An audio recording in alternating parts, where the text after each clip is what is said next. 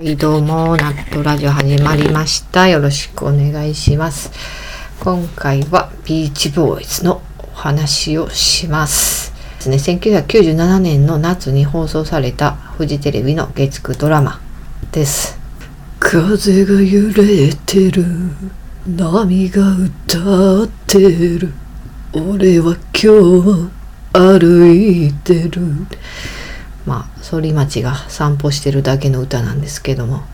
で、これ実はね、2番の歌詞はドラマとリンクした歌詞なんですよ。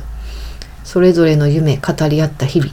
心の奥に隠せない未来への不安。俺は気づいてた。そう、だから反町の歌を2番までちゃんと聞く律儀な人そんないないんで、ちょっとあんまこの2番の歌詞気づいてない人多いと思うんですけど、一応ちゃんとドラマの内容に沿ってました。うん、この「俺は気づいてた」ってとこがすごい反町っぽくていいですよね。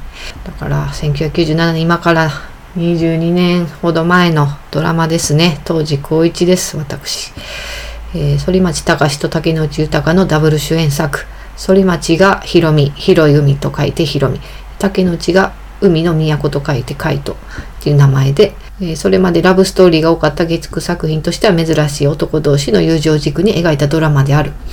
これ脚本は岡田義和さん。まあ今60歳ぐらいですけども、まあ当時40歳ぐらいで、まあこの方はイグアナの娘とか、南くんの恋人、若者のすべて、最後から2番目の恋、などなど作品多数の脚本家でもあります。で、この方の子供もカイトっていう名前らしいんですよ。この竹野内が演じたカイトと字が全く同じ。だから、この岡田さんもすごい海が好きな方なんでしょうね、きっと。はい。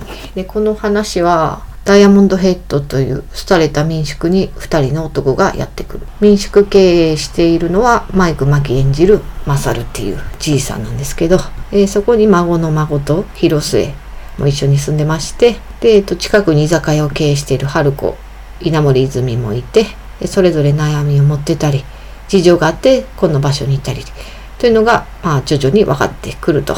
そういうお話です。でですね、まあ、二人がなんでこの民宿に来たかっつうと、まあ、今風に言うと自分探しのような感じですかね。まあ、積極的に探しに来たわけでもなくて、まあ、なんとなく流れ着いたのがこの民宿だったっていう。まあロケ地は千葉、館山のメラ海岸っていうとこらしいです。布の良いと書いてメラ。まあこのドラマのいいところは、反町と竹野内のわちゃわちゃが見れるってとこですかね。まあ今は渋い役が多いですから、二人。まああんま反町が出てる相棒も見てないんですけど、多分渋いんじゃないんですか。うん。この当時そのワイルド俳優ってのが結構流行ってたというか、うん、なんか勢力が大きかったんですよ。ワイルド俳優枠の勢力が。だからこの二人も当時、えっ、と、髪伸ばしがちで、色も黒くて、ワイルドより。で、このちょっと後に出てきたのが坂口健二、推尾学、リブ、翔英。あーリブ、リブは推尾学ぶとリブはイコールでしたね。そう。で、その後が、まあ、金子健とか、伊藤英明とか、まあ、その辺が、まあ、ワイルドに入るのがちょっと審議ですけども、はい。で、このヒロミとカイトは、まあ、正反対の二人なんですよね、キャラクター的には。ヒロミがまあ、ちょっと適当、チャラい感じで、カイトはもう、律儀、真面目に、こう、敷かれたレールの上をちゃんとやってきましたっていうエリート商社マン役なんですけども、うん。そうそう。で、この二人のやりとりの中で冗談は顔だけにしろっていうね、ギャグをね、よく言ってるんですよ。二人の小競り合いの中で。そうそう。まあ、この時代にツイッターがあったら、外見をネタに笑い取ろうとするの笑えないんですけど、っていうかそもそも面白くないんですけど、みたいな書き込みがね、もしかしてあったかもしれないんですけど、そうそう。まあ、私使いますよ。冗談を顔だけにしろって。はい。夫婦喧嘩でよく言ってます。向こうも言ってきますし。えっ、と、あと、広末のセーラー服姿見れますね。あと、水着も着てました。うん。こう、水着、タオルを、バスタオルでこう隠して、ジャーンってこう水着で登場するシーンがあるんですけど、うん。まあまあ、まだ子供なんで当時広末も多分現役女子高生じゃないですかねこの時。そうだからその広末の役割もちゃんと何て言うかな子供扱いされる役割というか、うん、そういうところもなんか健全でいいんですよね。うん、誰も広末を女扱いしないところとか。そうそう。あとついでに佐藤ひとみもセーラー服着てます。この時の佐藤ひとみはまだちゃんと可愛いです。ちょっと今はね面白枠みたいになっちゃいましたけども。まあまあでも痩せたらね美人やと思うんですけど。そう。で広末は基本バミューダ着てます。今誰も履いてないバミューダパンツですね。うん。私もだから当時はバミューダ着てましたからダボダボの T シャツにバミューダっていう、うん、なんで流行ったんかわからんスタイルですね。で稲森泉は基本キャミソール着てましたね。はい。キャミソールに古着のスカートかな。あこれぞ90年代だっていうファッションしてます2人とも、うん、で稲森泉春子の役なんですけど最後の方にしかし2人とも最後まで私に惚れなかったねっていうセリフがあるんですけどそうなんかこの竹之内とあひろみと海斗とこの春子の三角関係の話とかもまあできそうなのにそこは全く入ってないんですよ。そういうラブラブストーリー的な展開は本当に全然なくてまあひろみの元カノがいたりとか海斗のまあ今の彼女も遊びに来たりとかそういうのちょこっとあるんですけどでもそういうなんつうかなラブい感じのシーンは本当に全然なくてすごいさっぱりしてるんですよ全体的に。でまあコメディタッチでもありますしそういうところもね見やすくて良かったんですよね。うん、でコメディおじさん枠っていうのもありましてですねタクシーの運転手と指配達のおじさんの2人組がいるんですけどもそういうのがちょっとあのやり取りで笑かすっていうのがまあアクセントで入っててちょっとほっこりするシーンですね。あのまあちょっとちゃうかもしれんけど踊る大捜査線のあのスリーアミーゴス的な、うん、そういう使い方されてますね。うん、でヒロミとカイトとこのおじさん2人の4人でビーチバレーでこう 2, 人2人で対決するシーンあるんですけどそこがなぜかすごいスローモーションで やってるんですよ。いやそこスローすなスローの無駄遣いすなっていうシーンあるんですよね。はい。あとは山本太郎ですよ。そう。令和新選組代表山本太郎。当時はもうバリバリ俳優さんでで水着でね登場するシーンがあるんですよ。ヒロミが元水泳のオリンピック候補選手だったんです。まあ、怪我で出れなくて、その代打で出たのが山本太郎が演じる清水っていうやつなんですけど、まあ、元ライバルっていう設定ですよね。で、こう、2人、あの、また水泳で勝負するっていう流れがあるんですけど、そこでもう2人水着になって、海パンになって、そうそう、戦うんですよ。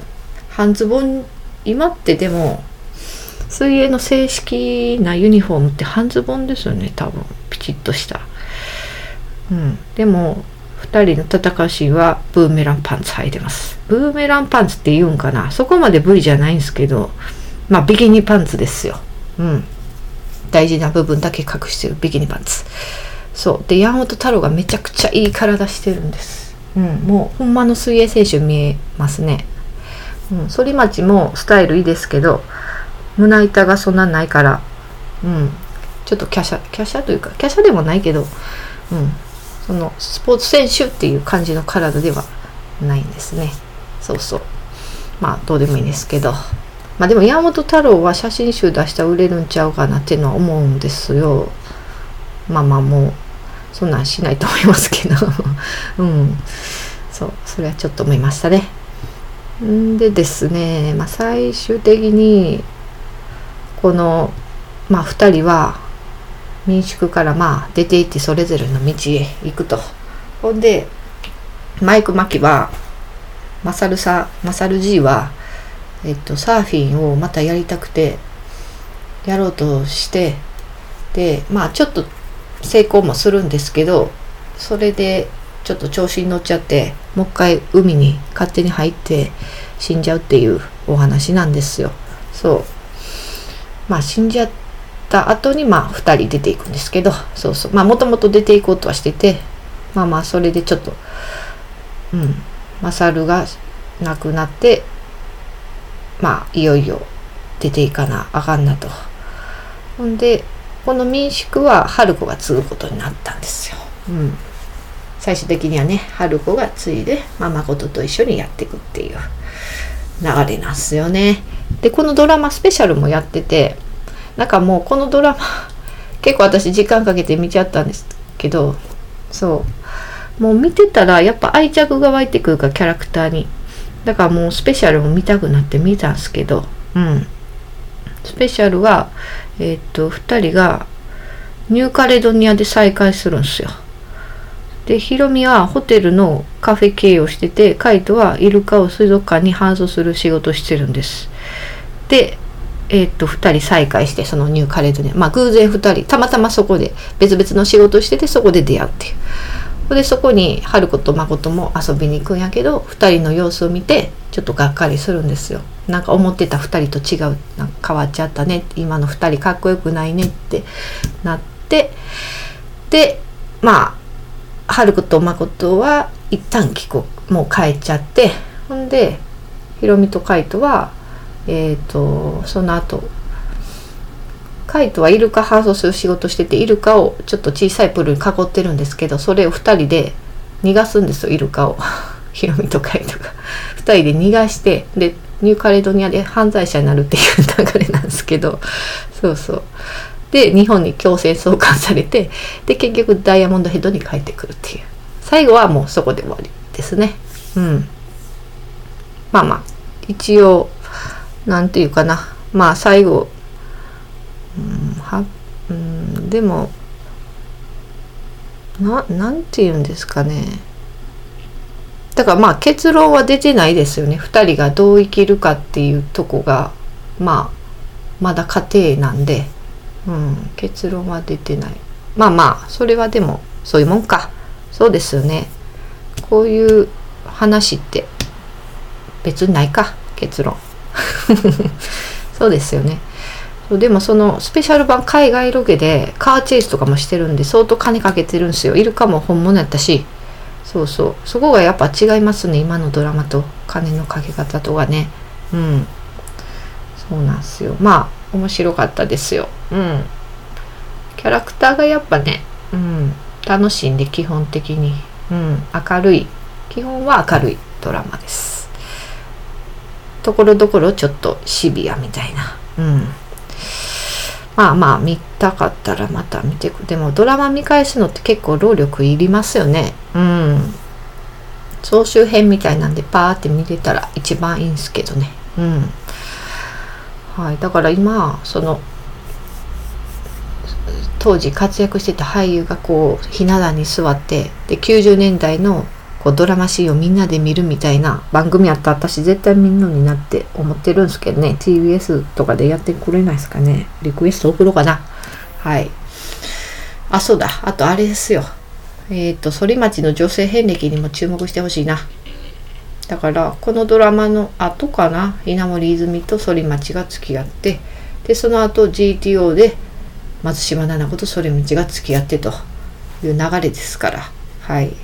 大事なんでそこは。でえっとでもこのドラマでどっちかっていうと春子は稲森泉は竹之内といい感じの役なんですよ。でもなぜ反町となったのかっていうと多分この竹之内といい感じの稲森泉を見て反町が嫉妬心が湧いたんじゃなかろうかって思ってるんですけどまあもう20年前の話なんで今更何言ってんねんって言われそうですけどまあ大事なことなんで。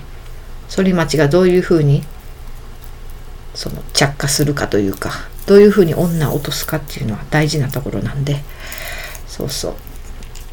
それはちょっと知りたいなって思います。はい。そんな感じです。またそうですね。でもビーチボーイズの話やっとできましたわ。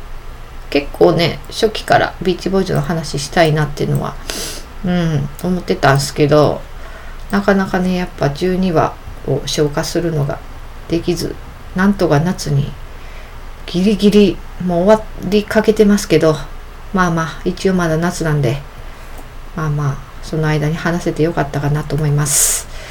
はい。てな感じですあとお便りをねだいぶ前に頂いててその話をしたいので読みますねこんにちは。いつも楽しくラジオを聴いています。ララさんの赤裸々かつピリッと刺激的で面白いトーク大好きです。過去の配信の中で子供が欲しいから結婚したみたいなことを以前おっしゃっていたと思いますが、私は30代既婚女性なのですが、実は子供が欲しいと思ったことがほとんどありません。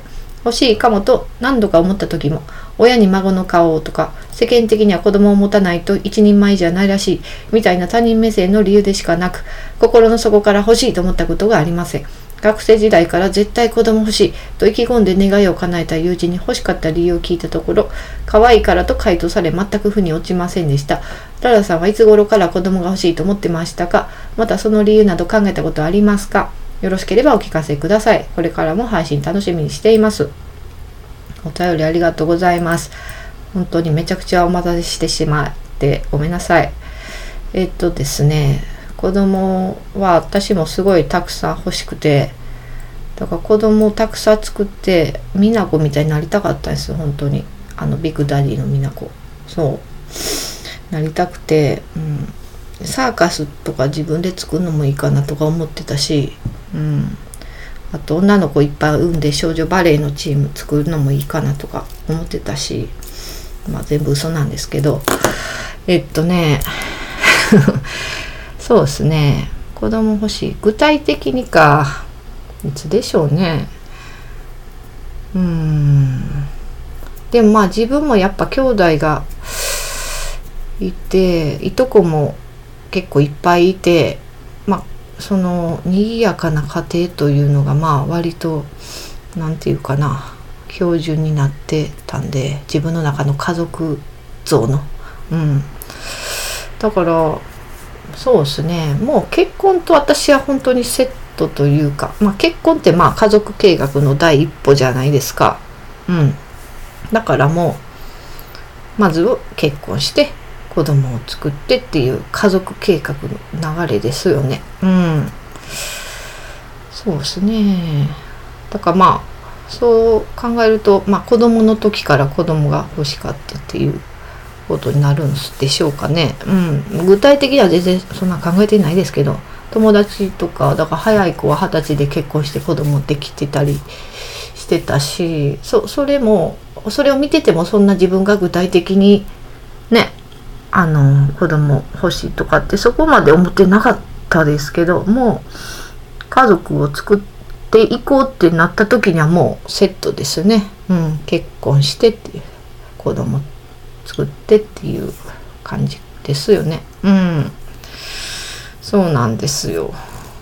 まあでも今、うん、欲しくないって人も、うん、全然いると思いますし、多分ね、自分の時間をすごい大事にしてる人は、うん、子供がいるとすごいストレスになるんちゃうかなって本当思いますね。うん。